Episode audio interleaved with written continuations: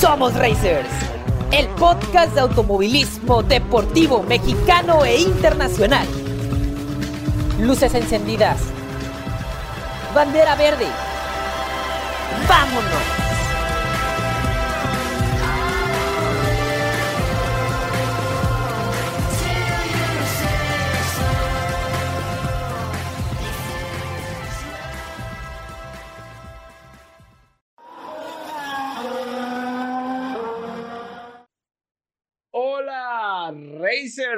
Bienvenidos a este programa número, ¿qué? 86? No, 87 de este podcast, su podcast favorito de automovilismo deportivo mexicano e internacional. Y hoy tenemos, este martes tenemos un gran programa, un programa, no podemos decirle especial, pero sí que hay información que contarles. Hay mucha tela para cortar, hay muchos temas para hablar, mucho que analizar, pero pues vámonos recio con lo que tenemos que hablarles este, este martes, Racers. Y antes de iniciar, quiero dar la bienvenida a mis colaboradores. Hoy estamos con cuadro casi completo, pero Irina, bienvenida a este episodio 87. Corríjame, por favor, porque yo tengo entendido que son 87. Es correcto, Alonso, son 87 Racers. Bienvenidos a este su siempre podcast. Eh, un gustazo estar con todo el equipo y con ustedes también. Juan, desde el norte, bienvenido. Hola Racers, así es, un gusto estar con ustedes como cada semana y eh, estar en compañía de mis compañeros. Tenemos mucha información, así que quédense hasta el final de este programa, por favor. Y desde la Perla Tapatía está con nosotros como cada martes Grace. Hola Alonso, Irina, Juan, Racers, es un gustazo otro martes estar con ustedes y pues como siempre les decimos, quédense todo el programa que les tenemos una información súper emocionante. Y bueno, Racers, esta, en este programa tenemos un entrevistado, un entrevistado que me costó encontrarlo. Estuve ahí cazándolo, cazándolo en sus redes sociales. Desafortunadamente no, no podía contestar porque tiene múltiples ocupaciones pero entrevistamos en este programa a David Sánchez Olmos, uno, un periodista mexicano sobre automovilismo que sigue categorías mexicanas, que le mama la Fórmula 1 y sabe muchísimo de Fórmula 1. Pero bueno, vamos a dejarles la entrevista que le hicimos a David y escuchen al cabecilla de la banda de Cabina F1 que está con nosotros este martes aquí en Somos Racers. David, Qué gusto tenerte en Somos Racers, el podcast. Gracias por aceptar la invitación y bienvenido al episodio 7 de nuestra novena temporada. Ya son 87 programas. Gracias por, por estar aquí. No, hombre, muchísimas gracias. Un grandísimo abrazo hasta Querétaro. Gracias por la invitación. Eh, la verdad es que, pues, muy emocionado, muy contento de estar aquí contigo. Pues, vamos a platicar. Ya estábamos en la previa del podcast eh, hablando de malos ratos, pero esperemos que ahora platiquemos de cosas buenas. Va. Oye, a ver, exceptuando a Checo, que ya es un histórico de nuestro automovilismo y que ha logrado lo que varios años atrás, en los que sabemos de este deporte, veíamos lejano, ¿qué crees que vayan a lograr los otros pilotos mexicanos que corren en categorías importantes eh, Pato en IndyCar, Daniel Suárez en NASCAR, Memo Rojas en el WEC, etcétera. Bueno, todos ellos están formando un precedente. La verdad es que Pato, un esfuerzo eh, familiar, ha hecho un grandísimo trabajo. Eh, por supuesto que Pato, no hay nada que decir de él, es extraordinario su talento, es, es fantástico. Me parece que simplemente ahí con el regio, pues la toma de decisiones en este instante, pues eh, no le está ayudando mucho para poder generar los récords o los números para sus propios récords, pero el talento ahí está. O sea, eh, en cuanto encuentre el Arrow McLaren la posibilidad de darle un mejor auto, mejores estrategias, va a sumar muchísimos puntos y muchísimas victorias. Y bueno, em, esto formará, por supuesto, lo que está haciendo Checo actualmente, que es dejar una escuela. Así como lo hizo Adrián Fernández en nuestra época, en los noventas, en los dos miles, eh, Adrián Fernández era un referente y actualmente lo es Pato en el indicar, en el automovilismo estadounidense de monoplazas, porque también tenemos a Daniel Suárez, Daniel Suárez que es un gran resultado de un trabajo muy laborioso por parte de Escudería Telmex.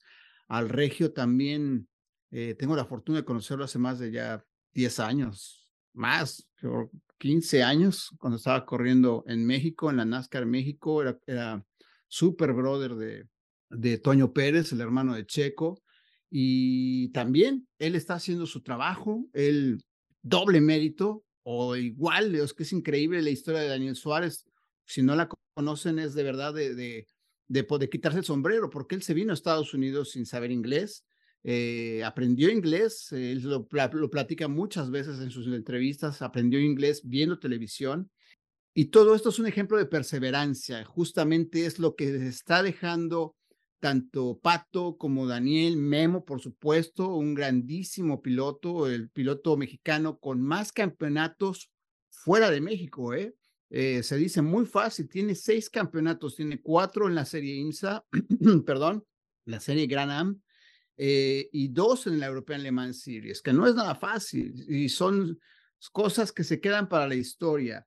Memo eh, también, con un gran esfuerzo, obviamente apoyado por su señor padre, un histórico, el campeonísimo Memo Rojas padre, eh, también dejando escuela. Todos ellos, más los nombres que no se han nombrado, Adrián Fernández, Michelle Jordan, Mario Domínguez, Rodolfo Martínez Lavín, etcétera, etcétera, Roberto González, han ido creando esta escuela de, de la nueva generación de pilotos latinoamericanos. Es justamente, perdón, mexicanos. Es justamente lo que está haciendo también Pato Howard y Daniel Suárez y por supuesto Checo Pérez, estimado amigo Alonso.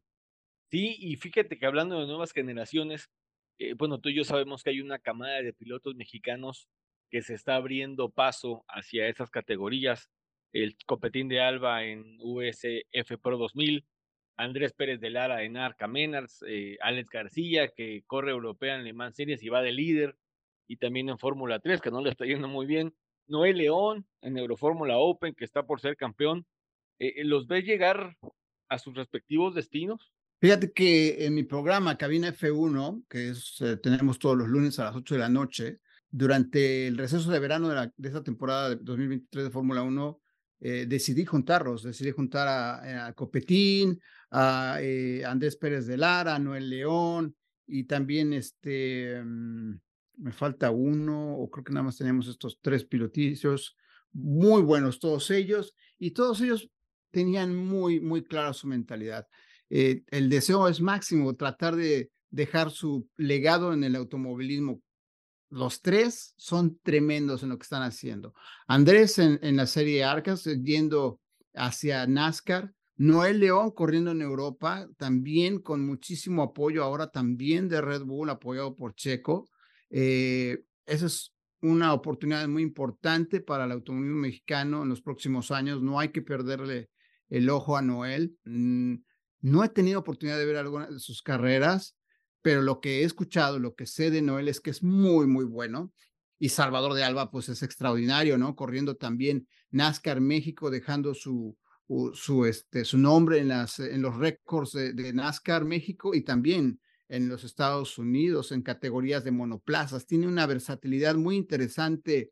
El copetín se adapta perfecto a monoplazas, se adapta perfecto a los autos turismo y esto es algo que no muchos pilotos tienen, Alonso. La verdad es que estos tres pilotos que estoy nombrando, Andrés, eh, Salvador y este, Noel, son pilotos que hay que ponerles muy bien el ojo encima, sin dejar de mirar todo lo que hay también en la enorme eh, lista de pilotos mexicanos que corren en el extranjero, ¿eh? Sebastián Álvarez, está por ahí también eh, Richards, Ivana Richards, que está corriendo en eh, categorías en Estados Unidos de karts, mucha, mucha gente, la verdad es que tú, los, tú los has seguido al pie de la letra, Alonso, y creo que tenemos una generación muy interesante. Afortunadamente también existe esta época. Eh, platicábamos antes de arrancar que yo vengo de los noventas, cuando tuve en internet y se desarrollaba y era eh, complicado saber noticias de los nuestros en el extranjero. Hoy tenemos una lista importante de pilotos a los que hay que darles el ojo. No nada más está Checo, Pato, Memo, Daniel y los grandes nombres corriendo. Hay que seguir a todos porque al final algunos de ellos van a estar eh, eh, pisando eh, sus objetivos principales, Alonso. Fíjate que ahorita que mencionaste a Ivana Richards y aprovechando el espacio, Ivana Richards está eh, en Jerez de la Frontera, ahí en España, tanto en Valencia como en España, probándose para F1 Academy.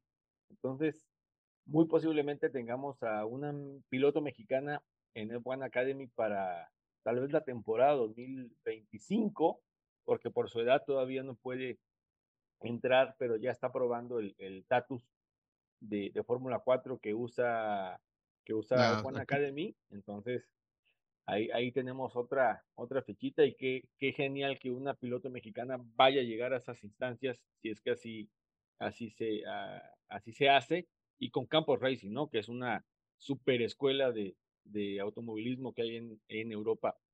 Desde tu punto hija, de hija, vista, hija de mi amigo, de mi amigo Homero Richards, una, yo sé que te escucha y te, le mando un abrazo al buen Homero. Sí, claro, ya lo, ya lo pudimos entrevistar aquí en, en, el, en el podcast. Y sí, es, este, aparte de ser un excelente piloto, es una gran persona, Homero. Ahora, eh, David, desde tu punto de vista como amante del deporte motor y periodista, ¿tardará en aparecer otro piloto mexicano en Fórmula 1?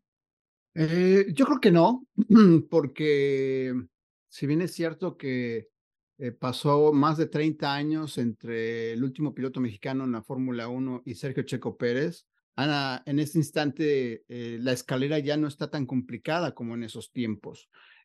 Justamente Noel se está curtiendo en Europa, el Copetín, muchos otros pilotos que están corriendo en categorías inferiores. Hay, se me han ido algunos nombres, está corriendo también.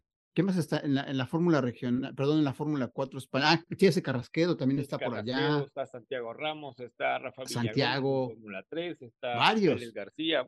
Ah, bueno, pues Alex está corriendo, fíjate qué burro. Alex y Rafa Villagómez, que yo, hago la F3 para México, eh, están, están haciendo su camino en las categorías ya inferiores de Fórmula 1. Entonces, para que se llegue a dar este nuevo eh, relevo de un piloto mexicano en la Fórmula 1, yo no creo que pase tanto tiempo como los 30 años que hubieron entre eh, Rebaque y Checo Pérez. Creo que al final esta escuela que está dejando Checo, Esteban Gutiérrez, eh, y por supuesto también ahora eh, eh, Pato Howard dentro de las categorías de monoplazas internacionales, genera esta expectación, genera el, cambio de mentalidad del mexicano.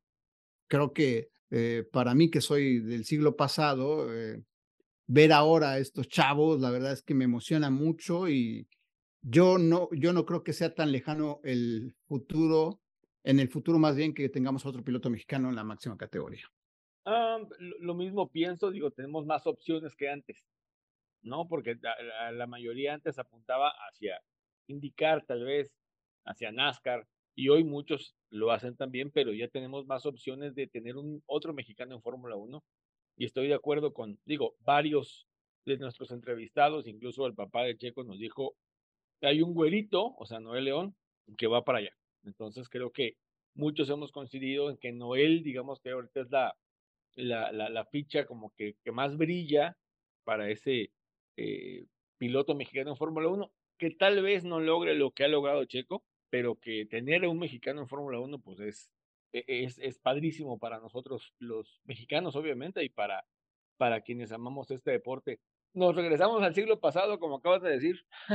¿Cómo fueron tus inicios en este ambiente del automovilismo, David?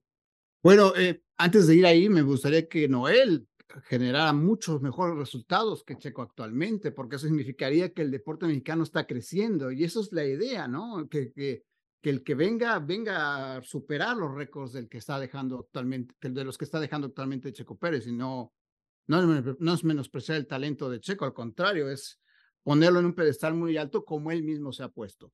Mis, eh, mis inicios en el automovilismo mexicano fueron muy circunstanciales porque eh, yo eh, estudié en una situación distinta al periodismo, y, pero siempre me ha gustado el automovilismo. Entonces, en aquellos tiempos comenzaba justamente el Internet y, la página que más cubría el deporte mexicano e internacional en aquellos tiempos se llamaba netcar.com.mx. un día ellos pusieron una tienda en línea y compré yo mi gorra, una gorra de Adrián Fernández con ellos. Entonces, eh, también ellos empezaban y el que me la llevó, que se llama Bernardo Fasterling, estaba dirigiendo el sitio web. Y me empezó a platicar, oye, pues, ¿cómo ves el sitio? Este, ¿Te gusta? digo, sí, sí, me gusta mucho, uso mucho el, foro de opinión. Y me dice, ¿y tú quién eres en el foro de opinión? No, pues soy, soy tal. Me dice, ¿en serio eres tal? Digo, sí, sí, sí, soy tal. Oye, pues, ¿sabes que no, no quieres venirte a trabajar con nosotros? Escribes muy bien, este, sabes bastante del deporte. Y yo me quedé así como, me estás bromeando, o sea, te compré nada más una gorra y ahora quieres que trabaje para ti. Y yo le dije, pues mira, si es en serio, pues por supuesto, claro, porque esto me gusta y es mi afición. Y es así como se dio mi, mi, inicio en el periodismo o en el, eh, dentro de los medios. Antes de eso, yo estaba también comenzando a ser oficial de pista en el Autoclub Fórmula 1.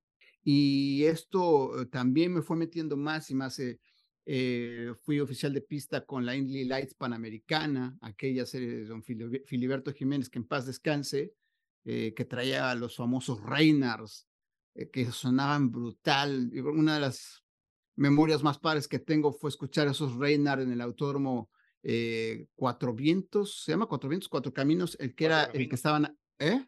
El Cuatro Caminos. El Cuatro Caminos de, de, de Aguascalientes la larga recta, verlos pasar, Rod McLeod, este, Javier Collado, eh, César Jiménez, todos esos pilotos, Osvaldo Negri, eso se me quedó grabado y también escucharlos en la larga recta del autónomo hermano Rodríguez. Eh, todo eso fue generando mi amor por el al automovilismo y ya después eh, trabajé en Netcar por cuatro años y un día me contacta Fernando Miranda, que era el director editorial de Automóvil Panamericano, un argentino que estuvo trabajando aquí en México. me dice, che, ¿qué estás haciendo ahora? Le digo, no, estoy acá eh, trabajando haciendo, eh, vení, vení a hacerte una prueba acá, editorial, y platicamos. Y yo, de la nada, me, me, me buscaron de la revista más importante de autos en México en aquel tiempo, y creo que hasta ahora sigue siendo la referencia Automóvil Panamericano, aunque ya no exista, y me contrataron. Me contrataron, eh, duré 14 años eh, dirigiendo todo lo que era deporte motor en la revista. Hasta hace unos dos, tres años dejó de existir, desafortunadamente. Y pues así es como, como llegué a los medios, como llegué al automovilismo por circunstancias, por situaciones. Y afortunadamente eh, esto no lo llamo trabajo, simplemente es un hobby, lo hago con muchísimo cariño y espero hacerlo de la mejor manera posible. Y es que cuando lo haces así, o sea, cuando disfrutas lo que haces, la palabra trabajo sale sobrando. Exacto. ¿No? Sí, sí es. ¿Crees que actualmente escasean los periodistas especializados en automovilismo en general, no solamente en Fórmula 1? ¿Aquí en México?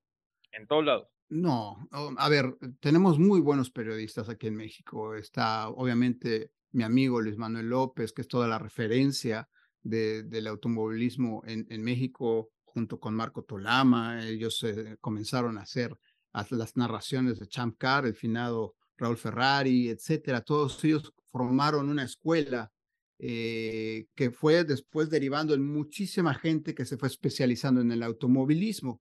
Eh, hablamos del terrible caso este lamentable de Alfredo Jagbeck, una cosa, cosa muy, muy mala para el deporte motor, no es cierto, un gran abrazo al gran Alfredo.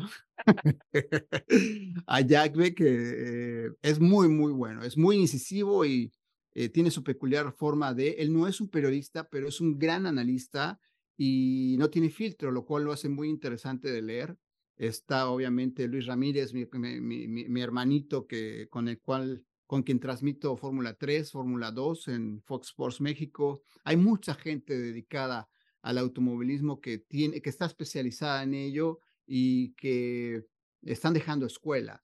Tanto, tanta es la escuela que muchos medios se basan en ellos precisamente para sus reportes en cuanto a los, las carreras de Fórmula 1 de las series que están ahí. Yo creo que con el paso del tiempo eh, y mientras tengamos más presencia de mexicanos en el extranjero, triunfadores, porque hemos tenido presencia, pero desafortunadamente no han obtenido los resultados que ellos han querido, se va a ir generando todavía más periodismo especializado. Yo creo que estamos en esa ruta. No estamos obviamente ni cerca al nivel de la prensa europea, que es los británicos, los italianos, los franceses, los españoles, porque pues obviamente allá es la cuna de la, del automovilismo en Inglaterra.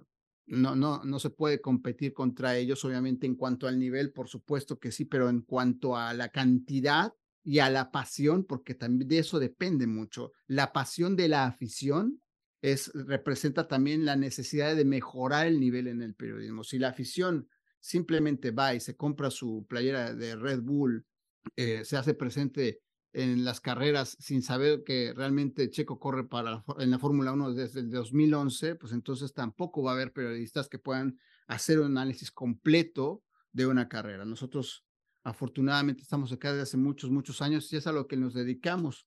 Eh, entonces queremos que siga habiendo más periodistas que estén haciendo este gran nivel. Alonso, tú eres uno de ellos. Y a mí tengo que reconocer, la verdad es que el trabajo que estás haciendo para cubrir el, automóvil mexicano es muy, muy importante porque para que tengamos pilotos mexicanos en el extranjero, primero se tienen que hacer en México y justamente a través de ti están haciendo, dándolos a conocer. ¿no? Te agradezco tus palabras, David. Oye, esto, esto se lo he preguntado también a algunos colegas que, que escriben, que cubren Fórmula 1 y otras categorías. Y tú sabes, digo que somos así como que de la vieja escuela de la Fórmula 1 en cuanto al periodismo se trata, que antes el, el deporte pues era, era para los que sabían de Fórmula 1 o para los que sabían de automovilismo, ¿no? Era un, era un, era, era, éramos los bichos raros de, de la prensa tal vez o de la escuela que traíamos una gorra de Ferrari, de Williams y pues de esos quiénes son, ¿no? Hoy en día eh, eh, obviamente este deporte, la máxima categoría del automovilismo deportivo, ha adquirido una popularidad tremenda. Tiene un lado malo esa popularidad que ha adquirido la Fórmula 1 en los últimos años. Es como cualquier deporte. Eh, en el fútbol siempre habrá gente que sepa y, no sepa. O sea, le gusta, le atrae el espectáculo, le atrae el show. Ir a un partido de fútbol es, es un show, debería de ser un, un espectáculo familiar. Desafortunadamente México se está deformando eso y en cualquier parte del mundo también, pero es así, el deporte es así. Hay conocedores y hay gente que solamente está por ocasión. Y a esa gente que está por ocasión hay que mostrarles de manera interesante y amable por qué nos apasiona tanto ese deporte. O sea, no solamente es ver, ah, mira, están los coches ahí dando vueltas una y otra vez, no. Hay que mostrarles, a ver, están haciendo estos tiempos, se está acercando, está, las condiciones de la pista son así, las llantas se están acabando, eh, el compuesto duro, etcétera, el sol, etcétera, etcétera. Todos esos factores hay que mostrárselos a la gente para que se interesen. Obviamente, pues, si tú no, no te llames, es de la gente, si a ti solamente te llama el espectáculo de, ay, qué padre, vi las tribunas llenas, pues está bien, está perfecto, no hay ningún problema pues es como a mí, si yo voy a la India y me llevan a un partido de cricket, pues digo, qué padre está el ambiente, pero yo no sé nada de cricket y la verdad es que no me interesa en absoluto el cricket. Hay de todo en, la afición y para aquellos que eh, demuestran algún tipo de interés, hay que ayudarlos para que se metan de, lleno al automovilismo. Es muy cierto, es muy cierto. El tema es que han surgido, y digo, tú y yo somos testigos de eso, eh, personajes que desvirtúan esa información. De Jack Beck no vas a estar hablando mal. ok. Jack Beck es el primer entrevistado de, nuestra de, esta temporada, por si quieres escuchar el programa, ¿va?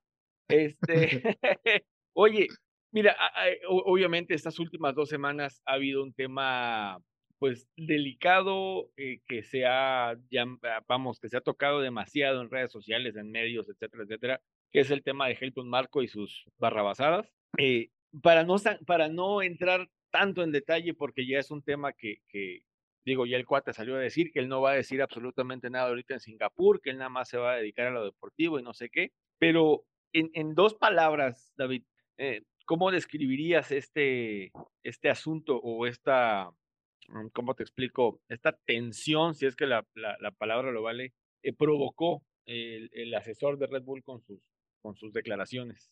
¿En dos palabras? Pésimo manejo.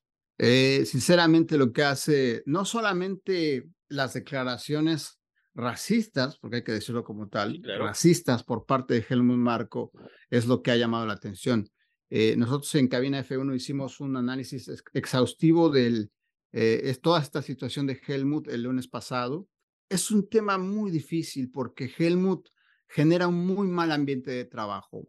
mencionábamos que no es posible que a pesar de estar entregando los resultados, eh, es cierto, tuviste una muy mala racha, y estoy hablando eh, específicamente de Checo, tuviste una muy mala racha, pero estás entregando los resultados, ¿no? Tienes ocho podios, estás segundo en el campeonato, estás a punto de amarrar el campeonato de constructores, estás en ruta para quedar segundo, eh, para hacer un logro que nadie había hecho en la historia de ese equipo, estás a nada de seguir haciendo eh, récords para la escuadra y de todos modos haces declaraciones impertinentes, fuera de lugar, creas un ambiente de trabajo absolutamente tonto. Ahora, se podrá decir Red Bull, no, no le hagan caso, así es. Pero entonces, ¿cuál es el objetivo de tenerlo? Exacto. ¿Cuál es el objetivo de tener a Helmut Marco metiendo ese tipo de cizaña internamente? O sea, si quieres llamar la atención, hazlo de manera interna. Siempre se ha dicho, ¿no? La ropa sucia se lava en casa. Si quieres ser polémico, de verdad, no es la manera de hacerlo. Y con las declaraciones de Marco son es una muestra de que ya desafortunadamente él no tendría que estar en, en, la Fórmula 1 como asesor, como parte de Red Bull, porque afecta la imagen no solamente del equipo, sino de la marca. Claro. Eh, eso es un hecho. Las declaraciones racistas se le pueden agregar también las, aquellas declaraciones de que en Arabia Saudita, cuando este año o el año pasado, el año pasado, que hubo un intento de bombardeo de hacia las instalaciones de Aramco, eh, dijo Marco, no, pues es que Checo no se tendría que haber espantado en absoluto, ¿no? Pues digo, México está igual, la Ciudad de México está igual. ¿Qué le pasa a este imbécil? o sea, la neta, la neta. o sea, ¿qué, qué, demonios está diciendo, no? O aquellas otras, ¿qué otras declaraciones dijo? Que platicamos también en, recuérdame, Alonso, otro tema de discusión. Ah, cuando dicen, no, pues es que seguramente Checo se tomó unos tequilas y por eso se quedó dormido en la arrancada con Russell. Brother, hermano, o sea, esas no son formas, ¿sabes? Una cosa es internamente platicar entre tú y yo, Alonso, este, que no tenemos incidencia dentro de eh, círculo, ¿no? Pero ya afuera, con golpeando a tu, a tu, a tu piloto de tal forma, se le puede de alguna manera eh, disminuir el daño o más bien la, eh, las declaraciones porque se ha comportado así con todos y cada uno de los coequiperos de Max Verstappen, pero de todos modos, o sea, ya en este caso no solamente es hablar mal de Checo, estás hablando mal de una cultura, estás hablando mal de un país. Exacto. O sea, no, pues es que se vive un caos en la Ciudad de México. Ah, puede ser, es cierto, ¿no? No, no, no creo que se viva mejor que en la ciudad donde, en, Milton Keynes, donde seguramente, no, él está en, en Austria no creo que se vea más eh, relajado que en Austria, pero de todos modos, o sea, eso es una imagen en la que se comenta que está bastante mal. Yo creo que ahí la, la situación con Marco simplemente es darle eh, estatura a sus declaraciones. Cuando ya, como en este caso, se pasó de la raya, entonces sí tenemos que estar levantando la mano. Mucha gente en redes sociales eh, me pide y nos pide a los medios de comunicación que nos unamos para esta situación y creo que lo hemos hecho. Se ha, se ha hecho una fuerte declaración por parte de los medios de comunicación, pero el que más tendría que estar levantando la voz se llama Sergio Pérez. Y, si él, y si él no lo hace, no hay manera. Lo hizo Lewis Hamilton, lo hizo Lewis Hamilton cuando empezó a pedir ayuda a Mercedes y a FIA sobre sus iniciativas. Y si Checo no hace nada, no va a pasar nada. Y creo que, bueno, es que a Checo le gusta hablar en la pista. Siempre lo he, visto así. Entonces, sí, también a, si también a, ganar en Singapur, algo trae, algo trae entre la manga checo. Sí, por eso, pero creo que eh, no es el ánimo de querer hacer un, un drama de todo esto, porque simplemente es, creo que eh, quien tiene, tiene que estar levantando la voz es Sergio Pérez, y si él no la levanta, no va a pasar nada, mi estimado Alonso. Eso sí es cierto. Eso sí es cierto y ojalá, ojalá reaccione, tal vez lo está manejando de otro modo, eh, pero insisto, creo que eh, en la pista y con los resultados calla las bocas, ¿no? Y obviamente no creo que Sergio se vaya a quedar callado eh, en, los próximos grandes premios o algo por el estilo. ¿Sigues alguna categoría de automovilismo mexicano? Bueno, NASCAR México, estoy ahí al pendiente de la categoría, la Supercopa, son las categorías que yo estoy más atento, por supuesto, aparte de hace muchos años hay mucho talento que se ha quedado en México y que desafortunadamente podría haber dado una gran actuación fuera del país, ¿no? Rubén Robelo Jr. eh, estaba por ahí, propio Richards, Homero, su hermano Horacio. eh, bueno, incluso Homero eh, mm, estuvo, manejó un Chamcar, si no mal recuerdo. Sí, sí. Homero manejó un Chamcar. Muchos eh, pilotos mexicanos, por falta de apoyo, por falta de, precisamente la falta de proyección por parte de patrocinadores, les eh, cortaron las alas a varios de ellos, ¿no? Germán Quiroga, que se vino a vivir acá a Estados Unidos, eh, muchas veces campeón en la NASCAR, México, eh, se vino a correr acá Trucks, estuvo un par de años, tres años, si no mal recuerdo, eh, y desafortunadamente también por falta de apoyo no pudo lograr nada, ¿no? Sí, creo que em, si no se le da el apoyo al automóvil mexicano, pues tampoco tendremos muchas figuras en el extranjero. Y por supuesto que sí, mi estimado Alonso, sí, yo cubro, más bien estoy al pendiente de, de algunas categorías en México. Magnífico, magnífico. Y dos preguntas antes de terminar, David. La primera, ¿crees que la afición a la Fórmula 1 en México disminuya cuando Checo se retire de la categoría? Sí, sí, desafortunadamente sí, porque es eh, el momento que se está viviendo. Y lo hemos visto, no, te estoy diciendo que eh, esto por, por nada, porque Checo corrió 10 años en la Fórmula 1 antes de llegar a Red Bull, ¿no? Y así por ahí se sabía que corría un piloto mexicano. Y, ah, sí, pues, suma podios. Pero para el mexicano, si no es verlo en primer lugar, eh, no es exitoso. Es la idea, ¿no? Es, eh, es el, el- el mainstream, es la idea de estar ahí diciendo, si no ganas, eh, no eres exitoso, pero hay que ver por qué no ganas. Estás corriendo en un equipo que no es de punta. Ahora que está en un equipo de punta, por supuesto que tiene más posibilidades de ganar, pero desafortunadamente se encontró al lado, eh, del otro lado del garage con un tipo que va para poner eh, récords y números mejores que las leyendas en la Fórmula 1, ¿no? Este año está a punto de ganar su tercer campeonato y lo pone a la par que Ayrton Senna, ¿eh? Sí, O sea, así de fácil.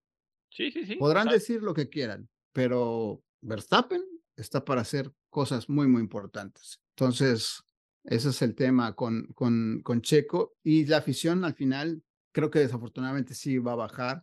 Ojalá se queden muchos, ojalá se queden eh, aquellos que eh, han decidido eh, en- adentrarse en el deporte motor, que afortunadamente son también muchos, Al- Alonso.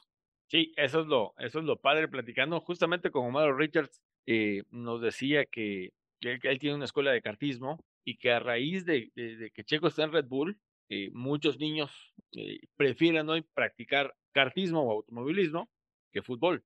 Y Sí. eso, y eso está, eso está bastante padre.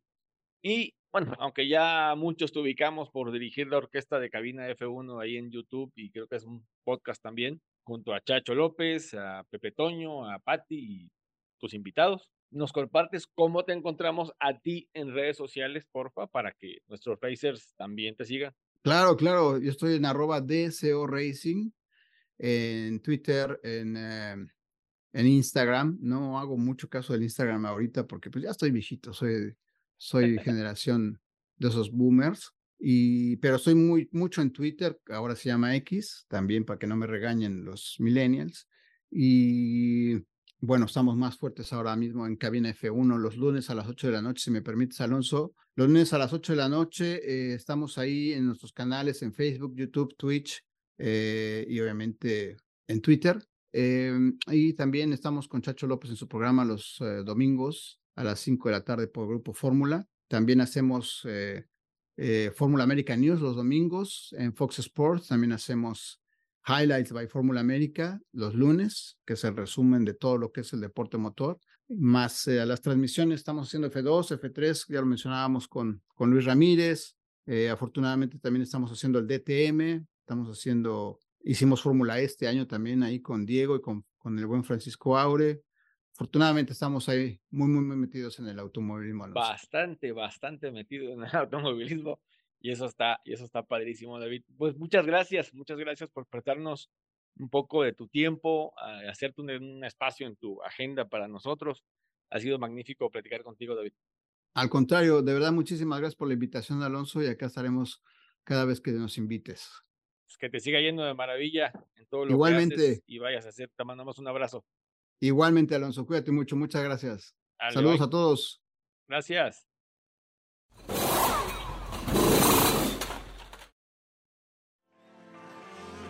NASCAR México.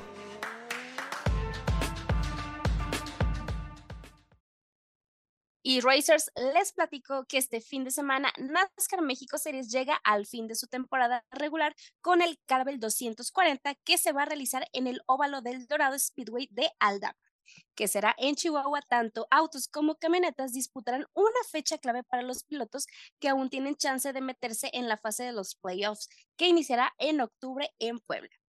La fecha en el trazado del norte del país se diurna para las camionetas y nocturna para los autos. El día viernes por la tarde-noche habrá prácticas libres y solo las trucks tendrán clasificación. El sábado por la tarde clasificarán los autos de la mayor de NASCAR junto a Challenge. Posteriormente las camionetas tendrán su carrera a 130 vueltas o 60 minutos. La bandera verde ondeará alrededor de las 6 de la tarde.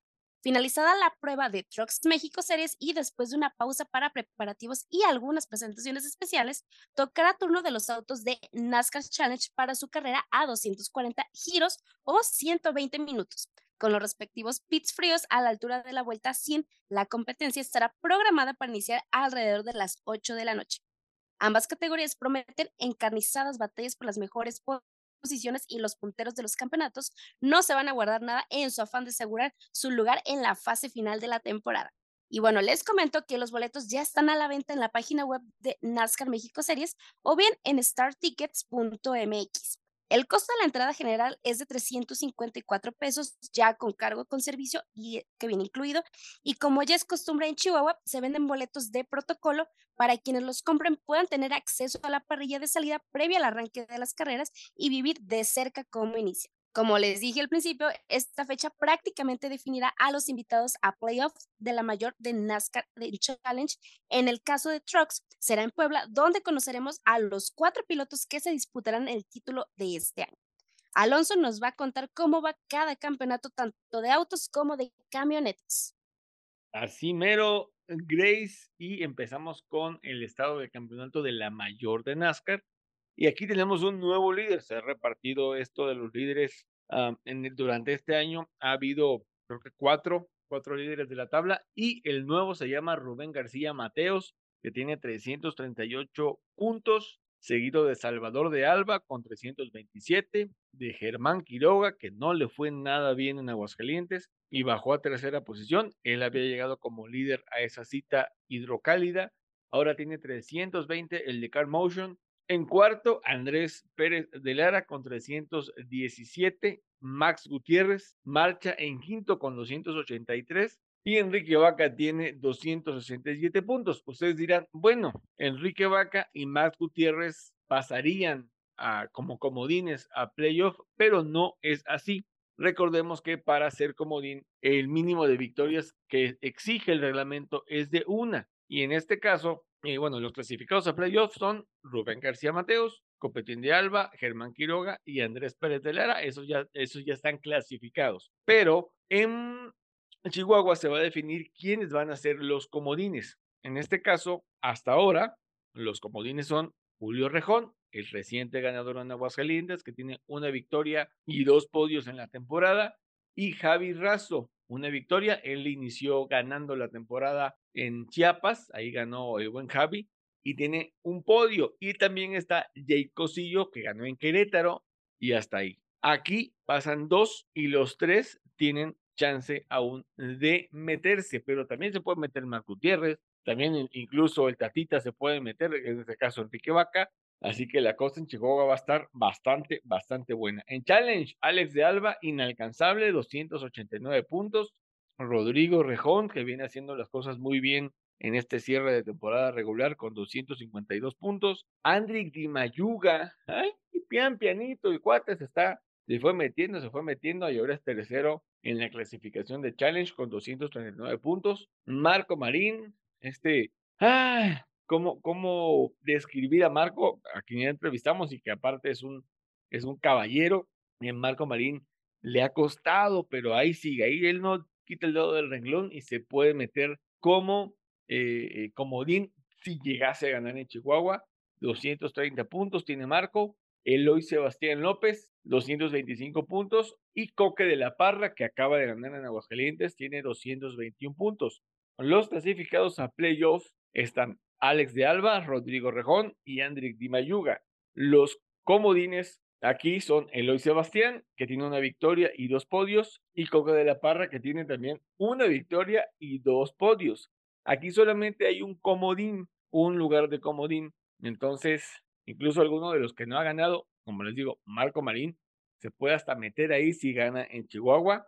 O en este caso, si Coque vuelve a ganar, él va a ser el comodín. O si Eloy vuelve a ganar, él va a ser el comodín. Veremos qué pasa en Chihuahua. Vámonos a las camionetas, porque en las camionetas no hay comodines. Aquí pasan cuatro directos. Y aquí los que ya están clasificados a playoffs son Nico Rivas y David Reyes. Nico Rivas es el líder con 385 puntos. Y en segundo lugar está David Reyes, que no ha ganado una sola carrera, pero que marcha segundo con 383 puntos. Le puede quitar el liderato general a Nico Rivas con un podio o con una victoria, siempre y cuando Nico Rivas abandone o no puntúe. Rodrigo Maggio, el señor consistencia, 371 puntos tiene este muchacho. Diego Ortiz, que empezó a tambor batiente la temporada, pero que luego se empezó a caer.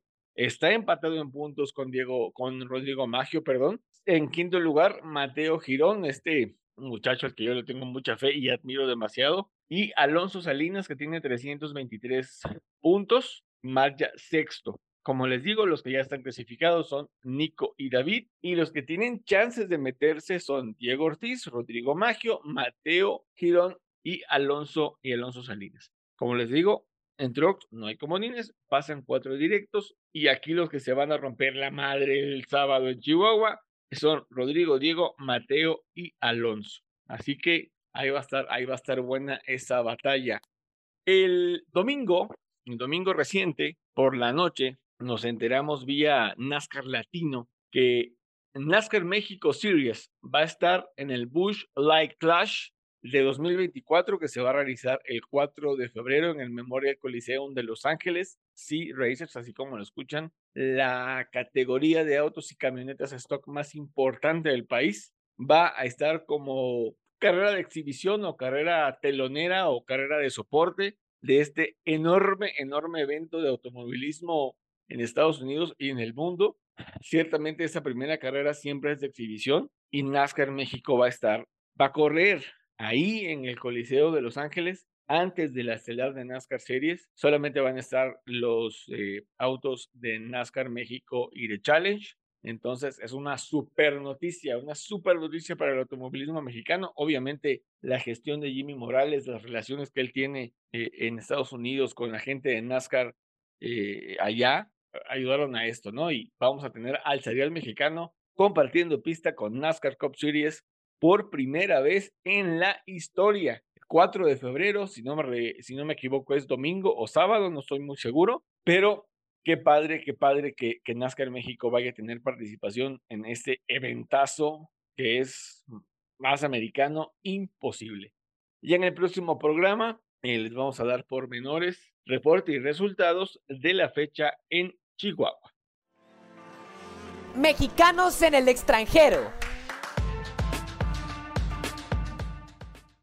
Y ahora vámonos con Irina, porque Irina nos tiene información y los resultados de los pilotos mexicanos que estuvieron participando en competencias internacionales el reciente fin de semana. Échale, Irina. Así es, Racers. El fin de semana pasado tuvimos en Monza, Italia, la octava fecha de la actual temporada de la Fórmula Regional Europea la cual fue una jornada muy complicada para los mexicanos Santiago Ramos y Jessica Rasquedo. Ramos tuvo problemas eléctricos en la quali 1 eh, del sábado y clasificó en la posición 21. De ahí logró solo llegar a la posición 15 con una penalización de por medio. Para la quali 2, de nuevo aparecieron los problemas en su auto, los cuales pudieron solucionarse y se colocó primero del grupo y segundo en la general. Para el hit número 2, Tuvo una excelente largada, pero tras el reinicio después del safety car, Bilinski lo tocó por detrás sacándolo de la pista y así terminando con su participación. Jessica Rasquedo clasificó en posición número 25 y posición número 24 respectivamente para los hits. Para el primer hit tuvo que abandonar por problemas de embrague y frenos y para la carrera número 2 finalizó en posición número 28. Recordemos que Jessie tiene poco de haber debutado en esta categoría, y como dijo, Vamos aprendiendo de la categoría y tenemos que encontrar los resultados. Y ahora nos vamos también con Raúl Guzmán, quien quedó sexto en su categoría, la G3, GT3 del Campeonato Italiano Gran Turismo, a bordo del Lamborghini Huracán de Imperial Racing, junto a sus coequiperos Kevin Gilardoni y Stuart Middleton. Los ganadores absolutos de la tercera fecha del serial de resistencia italiano fue el trío del equipo Checato Racing, Stefano Comandini, Marco Casara y Alfred Nisha, en su BMW M4. Y la clasificación general, Raúl Guzmán y su equipo terminaron en séptima posición.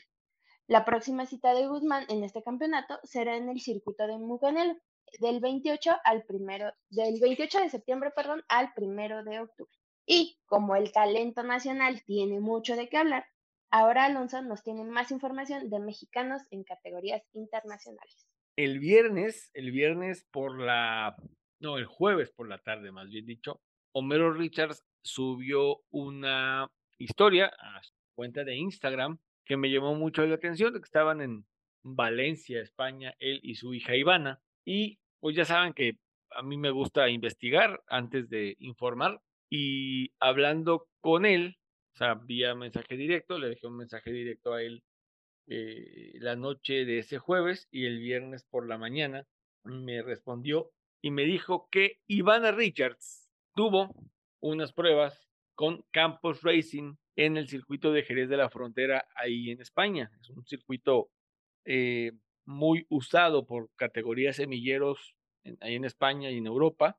E Ivana se subió al Tatus F4 que usa la, la F1 Academy o la Fórmula 1 Academy, la categoría esta femenina en la que corren Marta García, la que corre Maite Cáceres, a quien entrevistamos aquí en el podcast, Nerea Martí, Chiquita.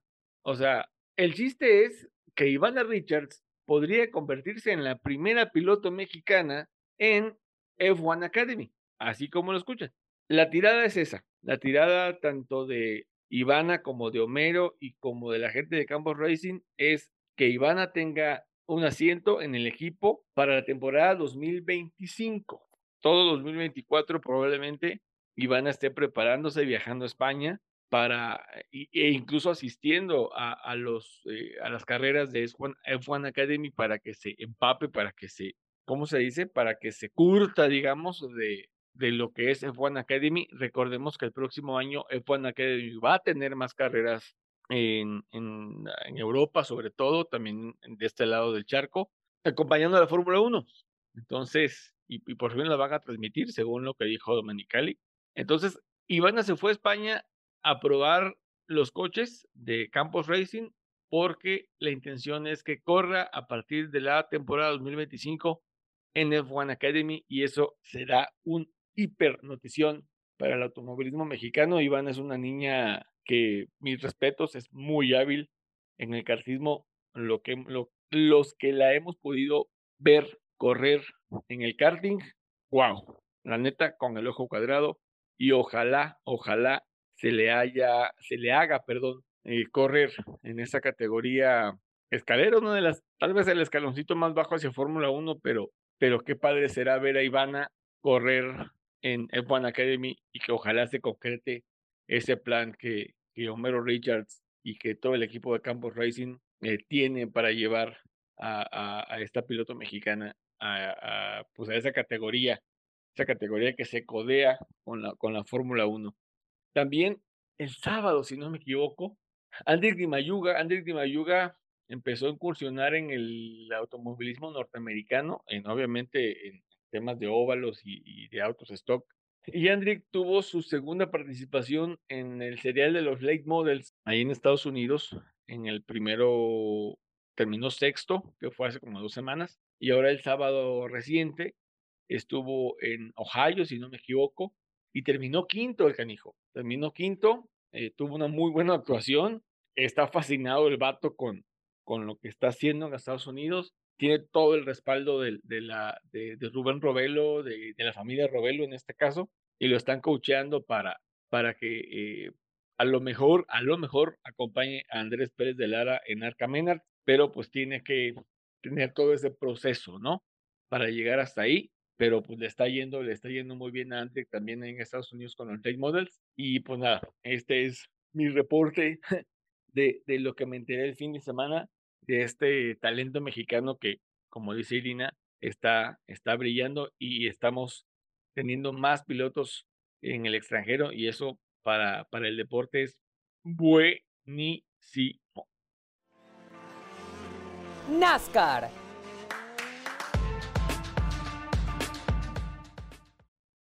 Y seguimos hablando de NASCAR, pero ahora de la mayor sotototota de NASCAR Cup Series, porque fue la última fecha de los playoffs, bueno, de, la primera etapa de los playoffs. Y bueno, Juan, ah, tú que eres el experto, explícanos cómo estuvo el rollo.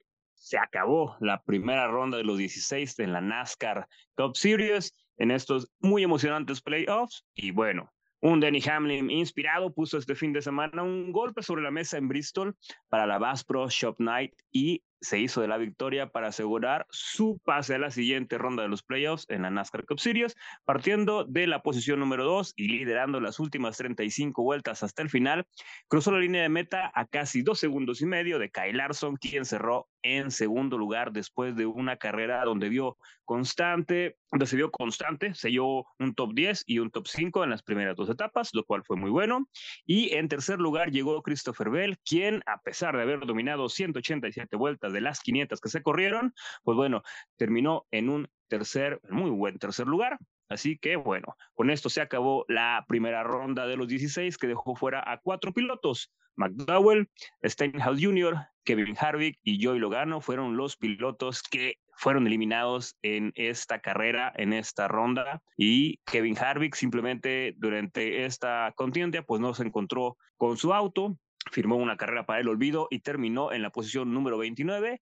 Joey Logano, bueno, vio terminada su carrera y sus aspiraciones para poder pasar a la siguiente ronda en la vuelta número 262, cuando su auto se vio envuelto en un accidente junto con Justin Haley y Ryan Newman. Rick Stenhouse Jr. pudo terminar en el lugar número 10 y Michael McDowell en el sexto lugar, pero esto no les bastó a ninguno de los dos para poder avanzar y fue finalmente Boba Wallace quien a pesar de quedar en el lugar número 14 logró sumar puntos importantes en la primera etapa al acabar en un tercer lugar y logró conseguir, así que por cuatro puntos de diferencia, el último pase a la ronda de los 12 y vaya que la gente no lo tomó para nada bien. En Bristol porque el piloto del auto número 23 fue muy, pero muy abucheado por el público, quienes pareció, no les pareció gustarles el hecho de que pasara a la siguiente fase, y siendo uno de los dos pilotos junto a Keselowski, que no tuvo ninguna victoria en la temporada regular, y bueno, no es muy popular eh, Boba Wallace en la NASCAR hoy en día y tampoco fue muy popular Denny Hamlin, a quien también le llovió, a pesar de ser el ganador de la carrera, los abucheos le llovieron en grande. Esos dos pilotos realmente, bueno, hay que recordar, eh, Denny Hamlin es copropietario, pues básicamente el jefe de, de Boba Wallace. Y Denny Hamlin, más que, que, por el apoyo con Boba Wallace, es más por una, una vieja rencilla ahí eh, con, con el piloto local que vendría siendo Chase Elliott, ya tiene varios, de, tiene varios, varios eh, años es, esa, esa rivalidad, pero vaya, en Bristol definitivamente no es, no es un, un piloto bienvenido, gane y así gane y guste y domine, pues bueno, así es la NASCAR, así de apasionada es la NASCAR en, en Estados Unidos. Y bueno, ¿cómo quedó el resultado de esta carrera en Bristol? Vámonos a lo que fue el top. Vámonos al top 10 de esta carrera, donde tuvimos, ya les dijimos, a Denny Hamlin en primera posición, Kyle Larson en segundo, Christopher Bell en tercero, Chris Buescher terminó en cuarto, Ty Gibbs en quinto, Michael McDowell en sexto, Chase Elliott, el piloto local, en séptimo, Brad Keselowski en octavo, William Byron en noveno y el décimo lo cerró Ricky Stenhouse Jr., como les dije, uno de los eliminados de esta fase de los 16. Vamos a recapitular ahora sí la tabla general en el ranking de clasificación de los playoffs, que recordamos no es el mismo que la tabla general, pero en primer lugar está William Byron, Martin Truex Jr. está en segundo lugar, Denny Hamlin en tercero, Kyle Larson se encuentra en el cuarto lugar, en el quinto sitio tenemos a Chris Buescher, Kyle Busch está en sexto, séptimo Christopher Bell y en el octavo está Tyler Reddick. En el noveno Ross Chastain, Brad Keselowski, en décimo, en el onceavo Ryan Blaney. Y en el lugar número 12, Boba Wallace. Esos son los 12 que todavía siguen ahora sí que con vida en esta clasificación de los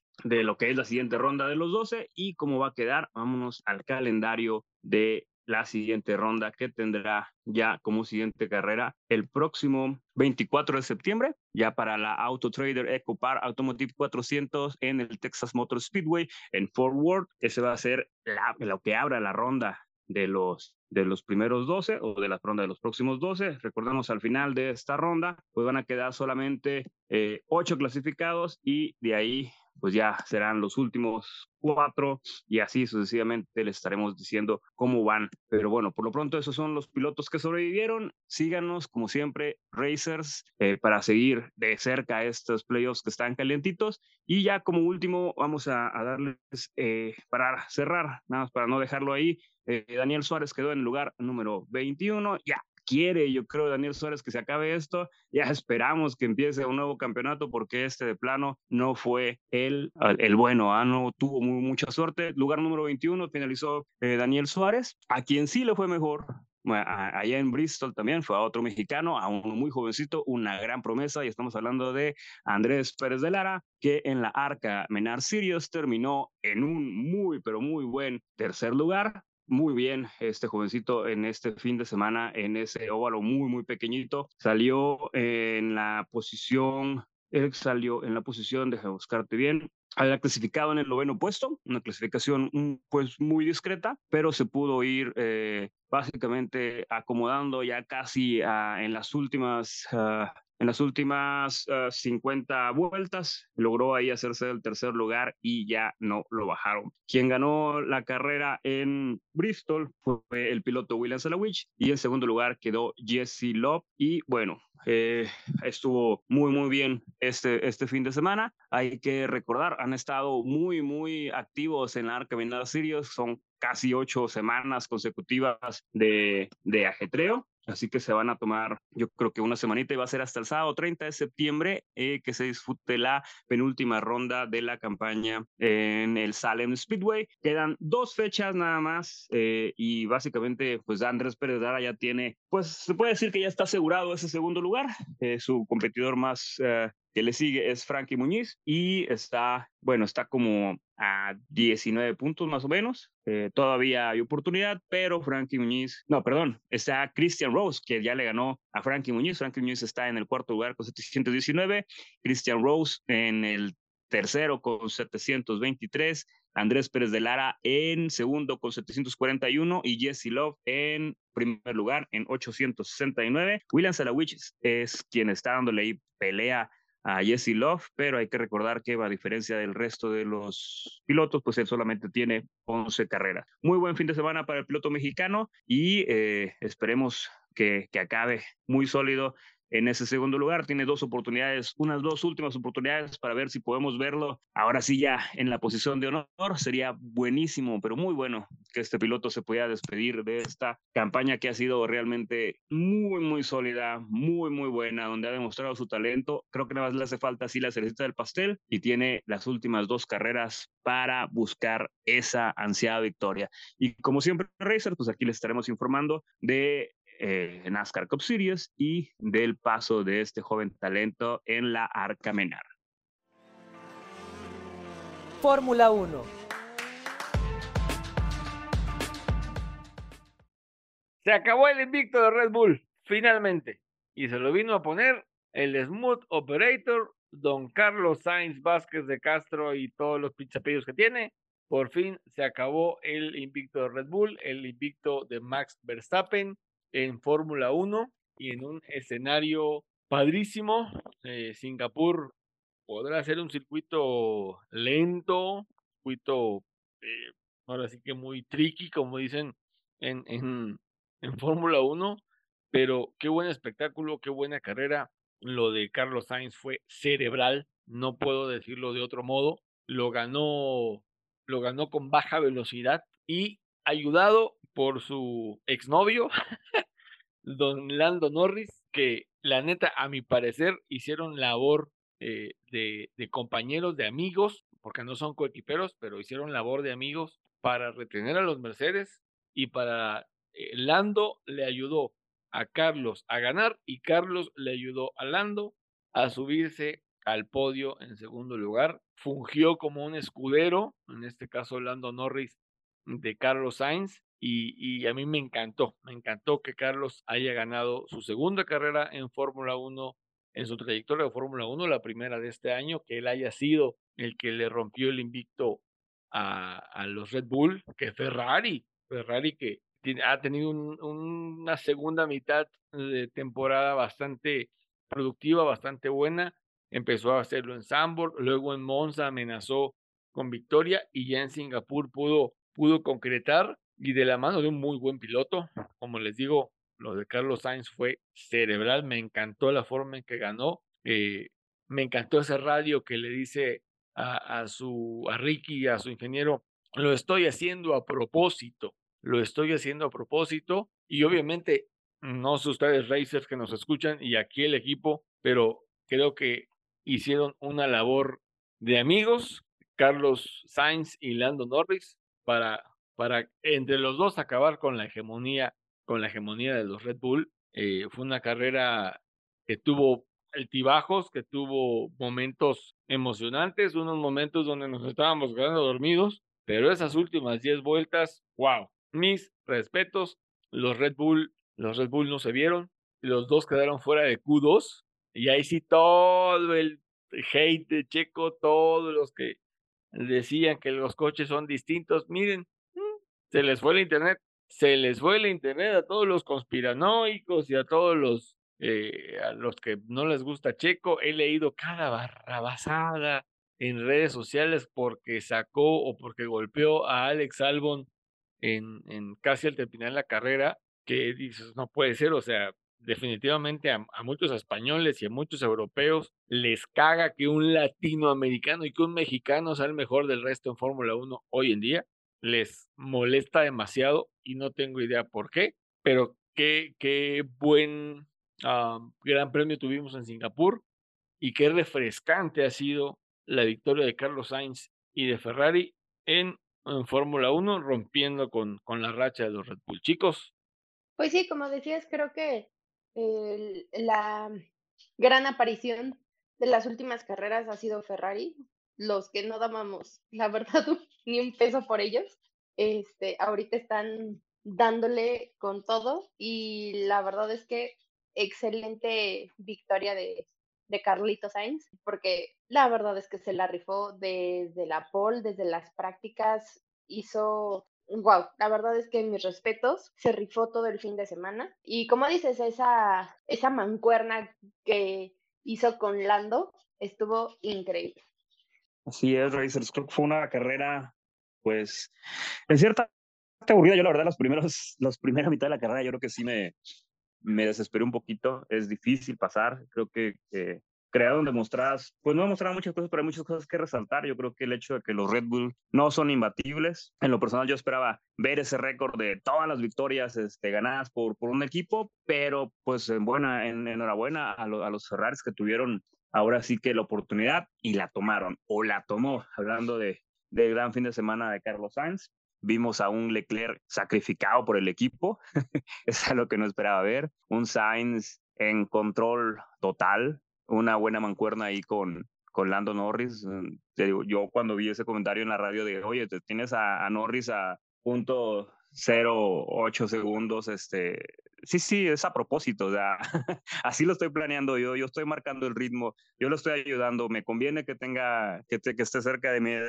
DRS, ah, wow, una pelea entre los Mercedes, un Russell haciendo un Russell, este, muy triste de ver que, que, que pierde ahí este, la concentración, un, un Hamilton que siempre está con hambre de más, verlo en el podio también me pareció muy bueno, eh, un Lawson eh, que lo ponen ya como, como sucesor de Checo y todo, ¿no?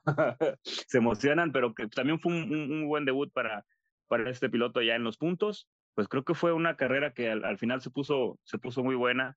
Ver a los Red Bull, obviamente no habían entrado a, a pits, pero ver cómo les pasaban todos los, todos los equipos, este, los empezaban a dejar atrás. Ya hasta que hicieron el cambio ahí de, de, gomas, pero creo que es un, un, muy buen, es una carrera muy buena para poder dejar varias cosas en claro, ¿no? Eh, por mucho que diga eh, Marco que, que, Max puede poner un Haas o un Alfa Tauri en la pole, bueno, ya vimos que no es necesariamente cierto, ya vimos que el auto influye muchísimo. Sí, Max es un excelente piloto, pero eh, también la configuración, también eh, el cómo está la puesta a punto, también las capacidades de, del auto, eh, algo le movieron, el alerón flexible les afectó muchísimo. Seguramente va a haber muchísimos cambios de regulaciones tratando de parar a Red Bull. No sabemos si fue eso, si solamente es un circuito que definitivamente no se le acomodó a, la naturaleza de este carro, que es una joya, que es un, un romper récords. Pero pues bueno, así es el deporte, ¿no? O sea, siempre hay esa, esa oportunidad de, de, fallo. El, el auto es muy importante, el piloto también, así que pues no podemos, creo que ahí se, se, se demostró algo, ¿no? Eh, si tienes una mala configuración, si tu coche no está al 100%, así seas este, una combinación de, de Ayrton Senna con Schumacher, difícilmente vas a poder hacer algo. Y bueno. Ajá, dime. Ah, no, algo que, que quería comentar, que, que, no habían comentado aquí mis, mis amigos, es sobre que vi muchos comentarios acerca de Sainz que varias personas estaban bastante sorprendidas de cómo se había desempeñado en la carrera este fin de semana, pero así también vi otros comentarios que yo estoy del lado de los otros comentarios que dicen, es que no sé por qué se sorprenden, si Sainz siempre ha demostrado que es un excelente piloto, simplemente pues Ferrari no le daba la oportunidad de demostrar lo que hizo este fin de semana. No sé qué piensen ustedes. Fíjate que los papeles cambiaron en, en, Ferrari, me encanta el, el, ¿cómo se llama? El radio que creo que le dicen a Russell, donde le dicen, pues parece que van a sacrificar a Leclerc.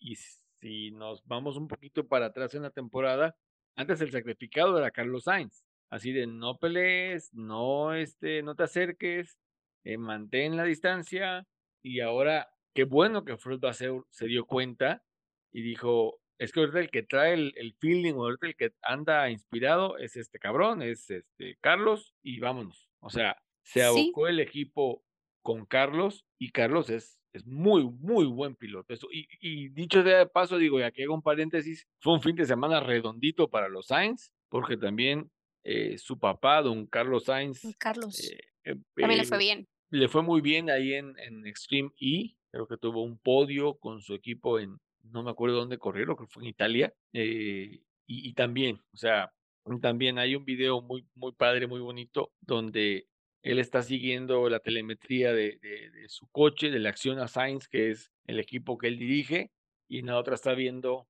la clasificación de Singapur, y, por el chicharito le dicen Paul, Paul de Carlos, y salta don Carlos y se emociona, y está padrísimo ese video.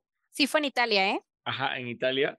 Entonces, eh, tanto que don Carlos hace podio en, Italia, en Extreme e, y, y gana Carlos Sainz Jr el, la carrera en Singapur, créanme que el respaldo que tiene Carlos de su papá es vital, es brutal. Si ustedes pueden ver la serie de, de Carlos Sainz en Prime Video, todavía está. Chequenla y la relación que tiene tan cercana eh, con su hijo, con Carlos, que los dos están inmiscuidos en este ambiente de las carreras, es, es padrísimo. Luego, creo que también don Carlos subió una foto al Instagram donde, donde Carlos está eh, una carrera de karting, tiene un, tiene el, el, traje en este caso y encima tiene como un impermeable y tiene amarradas las muñecas con cinta, cinta Durex que le dicen y el casco, el casco tenía como unas fisuras, digamos, pues estaba bebiendo bastante y ahí le pusieron unas pegatinas de no sé qué y así corrió Carlos esa carrera y la ganó. Pues en el kartismo, pues ahí te pules a correr en lluvia. Subió esas fotos de, de Carlos cuando estaba pues chamaco ya joven, 9, 10, 11 años más o menos, y, y, cómo él escribe, ¿no? Que te acuerdas cuando comenzábamos en esto y mira, hoy estás ganando carreras en la Fórmula 1 y esa, y esa padre, y esa parte está padre, esa relación eh, papá-hijo que tienen los dos Carlos es, es, es, maravillosa. Entonces, qué, qué padre que Ferrari le está, está respaldando ahorita a Carlos Sainz, Insisto, puede dar la sorpresa en Japón, pero es un circuito que también se, es muy ad hoc a, a, Red Bull, pero bueno, todo puede pasar, nada está escrito, entonces fue, un, fue una carrera en, en, un gran premio de sorpresas, un gran premio muy agradable, un gran premio que refrescó bastante a la categoría, un, un gran premio que, que gustó, me gustó, no tuvo tintes dramáticos ni acciones fuertes, a excepción del putazo que se dio Lance Troll. La neta, de guamazo se metió el cuate. Que guamazo. No pudo correr el domingo porque el auto no quedó. El auto estaba, se partió a la mitad, digamos que horizontalmente, perdón, verticalmente. Eh, afortunadamente a Lance no le pasó nada. Bendito Dios y bendita la seguridad de los autos hoy en día, no le pasó absolutamente nada. Obviamente fue a la revisión médica por protocolo, pero él salió ileso de un golpe, si no, si no me equivoco, fue de 8 Gs, o sea, un golpe bastante fuerte, pero afortunadamente no pasó nada con Lance. Eh, no le está yendo bien esta temporada, entonces ah, no queremos eh, ser adelantarnos o, saben que en particular a mí no me gusta rumorear con estas cosas de la Fórmula 1 sobre todo, pero eh, por ahí surgió el lunes una información de que esta semana va a anunciar eh, Alfa Tauri o como se vaya a llamar a partir de la próxima temporada el equipo o el hermano menor de Red Bull a su alineación de pilotos y que van a ser Yuki Tsunoda y Daniel Ricciardo. Y oh, se, se barajea la posibilidad de que Liam Lawson vaya a Williams en reemplazo de Logan Sargent o, o a Aston Martin en reemplazo de Lance Stroll, que Lance Stroll lo van a pasar como piloto de reserva o de pruebas y a Liam Lawson lo van a subir al Aston Martin, pero insisto, como dice la canción, son rumores, son rumores, no es algo oficial, son cosas que un periodista alemán dijo en su cuenta de Twitter, un, periodista que sabe de Fórmula 1, un periodista que cubre Fórmula 1, es una fuente confiable, pero insisto, no es algo, no es algo oficial. Liam Lawson se merece un asiento en, en 2024, sí, pero ojalá no sea un nuevo de Brice el próximo año que promete una temporada antes y a la próxima no hace ni nada. En fin, bonito Gran Premio de Singapur. Eh, que disfrutamos mucho. Y ahora se viene el Gran Premio de Japón, el Gran Premio de Japón, que es uno de los circuitos, perdón, es uno de los grandes premios, pues prácticamente considerados como clásicos en la, en la Fórmula 1. Va a ser este fin de semana, del viernes 22 al domingo 24. Para México es del jueves 21 al sábado 23 por el tipo, el, tema de los horarios. Ahorita Grace nos va a compartir este asunto. Es la edición 46 la que se va a correr este año en, en, el circuito de Suzuka, que está ubicado al sureste del estado de Nagoya, dentro de un parque de diversiones como una feria. Eh, la famosa rueda de la fortuna, esa que aparece en miles de fotos, no pertenece al circuito, sino al parque de diversiones, pero pues ya se, se convirtió en un icono del inmueble. El trazado fue diseñado por un ingeniero neerlandés de apellido Hugenholz y el complejo pertenece a Honda.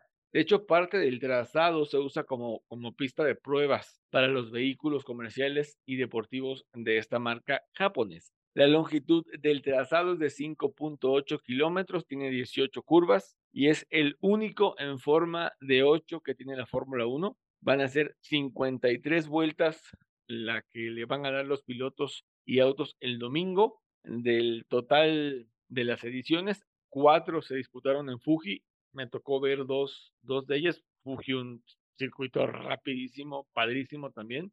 Y el resto ha sido en Suzuka, que es donde se corre este fin de semana. El piloto con más victorias es Don Michael Schumacher con seis triunfos. Y el equipo que más victorias tiene en Suzuka es McLaren con nueve. Aquí como les decía, Red Bull pudiera recuperarse del mal fin de semana en Singapur. Se trata de un circuito rápido y, como les decía, ad hoc a la aerodinámica del RB19. De ganar o terminar arriba de Checo, Max podría proclamarse campeón mundial por tercera vez, con todo y que le fue mal en Singapur. El 4 todavía tiene chances de, de coronarse campeón en Japón nuevamente. El año pasado sí pasó, eh, Red Bull necesita un 1-2 para quedarse, forzoso, un 1-2 para quedarse con el campeonato de constructores, siempre y cuando Mercedes y Ferrari estén fuera del top 5. El escenario de un nuevo título para el neerlandés y su equipo está prácticamente puesto. Ahora sí, Grace, nos dices eh, cómo van a estar los horarios que, alabado sea Dios, van a estar muy decentes para este fin de semana y cómo va a ser el clima ahí en Suzuka, por favor. Así es, Racers, les platico cómo tenemos el horario para México, que la verdad ahora sí lo tenemos bastante cómodo. Empezamos el día jueves con la práctica número uno a las ocho y media de la noche. Después tenemos la práctica número dos, que es a las doce de la noche, a medianoche la tenemos. Y tenemos la práctica número tres también el viernes a las ocho y media de la noche. Para el día sábado tenemos la clasificación a la medianoche y la carrera la tenemos el día sábado a las 11 de la noche. Y bueno, les platico ahora cómo va a estar el clima. Tenemos el día viernes 22, va a estar nublado con lluvias. Para el sábado 23 lo tenemos despejado con intervalos nubosos y para el domingo día de la carrera lo tenemos nublado con intervalos de cielo despejado. O sea que el único día que pudiera llover es el día de la práctica libre, el viernes, ¿no? Bueno, jueves, Así jueves es. para México, El vie- viernes en Japón. Sí, sería el único Ah, día que, que. Normalmente en Suzuka llueve para estas fechas, pero por lo que nos dices, no va a llover. Entonces, pinta, Bueno, pinta que puede ser una carrera normal. Eh, dígame, Sabemos que Suzuka siempre nos, nos da sorpresas, entonces tampoco hay que confiarnos mucho del De clima hecho. porque, porque siempre, creo que el año pasado año igual los pasado. pronósticos estaban muy, muy parecidos a los de ahora Sí, y terminó cayendo el aguacero impresionante. fue cuando Entonces, esperamos mucho, ¿no? La carrera. que sí, se que retrasó, ¿no? acabó casi hasta las 5 de la mañana para nosotros. ajá, Sí, sí. Entonces, yo recomiendo, muchachos, que no crean mucho en los pronósticos, así que este, Suzuka da sorpresas, siempre. las sorpresas. Y a ver, ¿va a haber sorpresas en pole y podio para este fin de semana? Échenme sus pronósticos. Juan, ¿tienes el tuyo? Híjole, yo no sé qué creer. Después de Singapur, después de Singapur ya no sé en qué, en qué creer, ¿no? Este, yo creo que, sí em, regresan a la senda del triunfo este, los Red Bull. 1-2. eh, Max eh, primero, Checo segundo y en tercero eh, Sainz. A pesar que sigue con la, con la buena racha. Eh, la pole se la lleva Norris. Ok, seguimos con Norris. Digo, creo que el- el- los pronósticos de pole y podio para Singapur, nadie le... En fin, am, Grace, échanos tu pronóstico. Ok, eh, la porla tiene Hamilton y 1-2 de Red Bull. Primero Max, segundo Checo y nos vamos un tercero, híjole, Norris. Ok. Irina. Sí, este, para Singapur nadie le atinamos y como dice Juan, yo ya no sé qué creer, ya no sé a quién, cómo hacer mi quiniela, pero vamos a, a intentarlo, a ver si funciona. Igual, creo que ahora sí, este, retoman el camino los Red Bull, quedan uno, dos, Max Checo, y un tercero me voy por Sainz, y para la pole me voy por Max. Ok, a la segura. Yo también me voy a la segura con pole position. Max Verstappen. Lo gana Max Verstappen. En segundo llega Carlos Sainz. Y en tercero, híjoles. No, sí, también subo a Norris. Perdón, Checo Lovers y Checo Livers, pero pues así es esto de las gelatinas. Max, Sainz y Norris. Eh, el podio, ese es mi podio. A ver si la tenemos. a ver si la atinamos, como les decíamos el programa anterior, eh, a partir de Japón, los horarios de, de las carreras de aquí hasta Las Vegas son muy decentes. Viene Qatar después, 11 de la mañana. Luego Austin, 1 de la tarde, México, 2 de la tarde, Brasil, 12 del mediodía, o sea, horarios muy decentes. Ya no nos toca Japón- desvelarnos tanto. Japón Ajá. es en sábado. Es sábado a las 11 de la noche, centro de México, y creo que es a las está 10 muy- de la noche ahí en Ciudad Juárez, ¿no? Está muy decente para, no estamos a la misma hora, así que está muy Ah. decente como para ir a, a barecito y disfrutar así. Claro, ahí en la casita, una carnita asada, la cheve. Para que te vayas durmiendo a las 5 de la mañana, Para que probablemente. pidas unas alitas o, o un- o si eres pizzero, pizza, si eres taquero, tacos. O sea, está riquísimo para la chela, para el, eh, tequilitas incluso para ver la carrera en casa o con amigos. Está buenísimo. Porque es de ¿Eh? las pocas veces que, que te das el lujo como de decir, ah, vamos, este, generalmente una, pale- una pelea del Canelo, una pelea de la UFC, este, un partidito de, de- del clásico, ¿no? Si lo puedes ver en un bar a las nueve de la noche, esa, es la oportunidad, de las pocas oportunidades que tiene la Fórmula 1 para, para aventártela así, salir con tus amigos y, y, y así, ah, vamos a ver la carrera. es, es, es de las pocas veces que puede uno aprovechar. Sí, y la neta, aprovechen raíces para reunirse con otros aficionados del automovilismo o de la Fórmula 1 para, para ver la carrera. La neta se va, pinta para, pinta para buena carrera. Ojalá no se retrase por lluvia como el, año pasado, pero este, a disfrutarlo, a disfrutarlo, como siempre les hemos dicho, a disfrutarlo, no caer en polémicas, no caer en, en provocaciones, no caer en esto no es política, esto es deporte. Se acabó, se acabó nuestro programa 87, el séptimo de la novena temporada. Tenemos a dos entrevistados para los próximos programas, uno de ellos un piloto de nivel internacional, mexicano obviamente, y ya les vamos a avisar con tiempo de quién se trata. Chicos, vámonos despidiendo porque aquí espantan. Juan, vámonos. Muchas gracias, Racers, por acompañarnos como cada semana y como cada semana les, por favor, por favor, les pedimos nos compartan con sus amigos, con sus familiares, con sus amigos, con sus enemigos, con todo el mundo para poder crecer un poquito más y gracias por acompañarnos. Muchas gracias, Racers. Muchas gracias a mis compañeros. Es un gusto estar con ustedes cada martesito. Grace, hartas gracias también por tus aportes.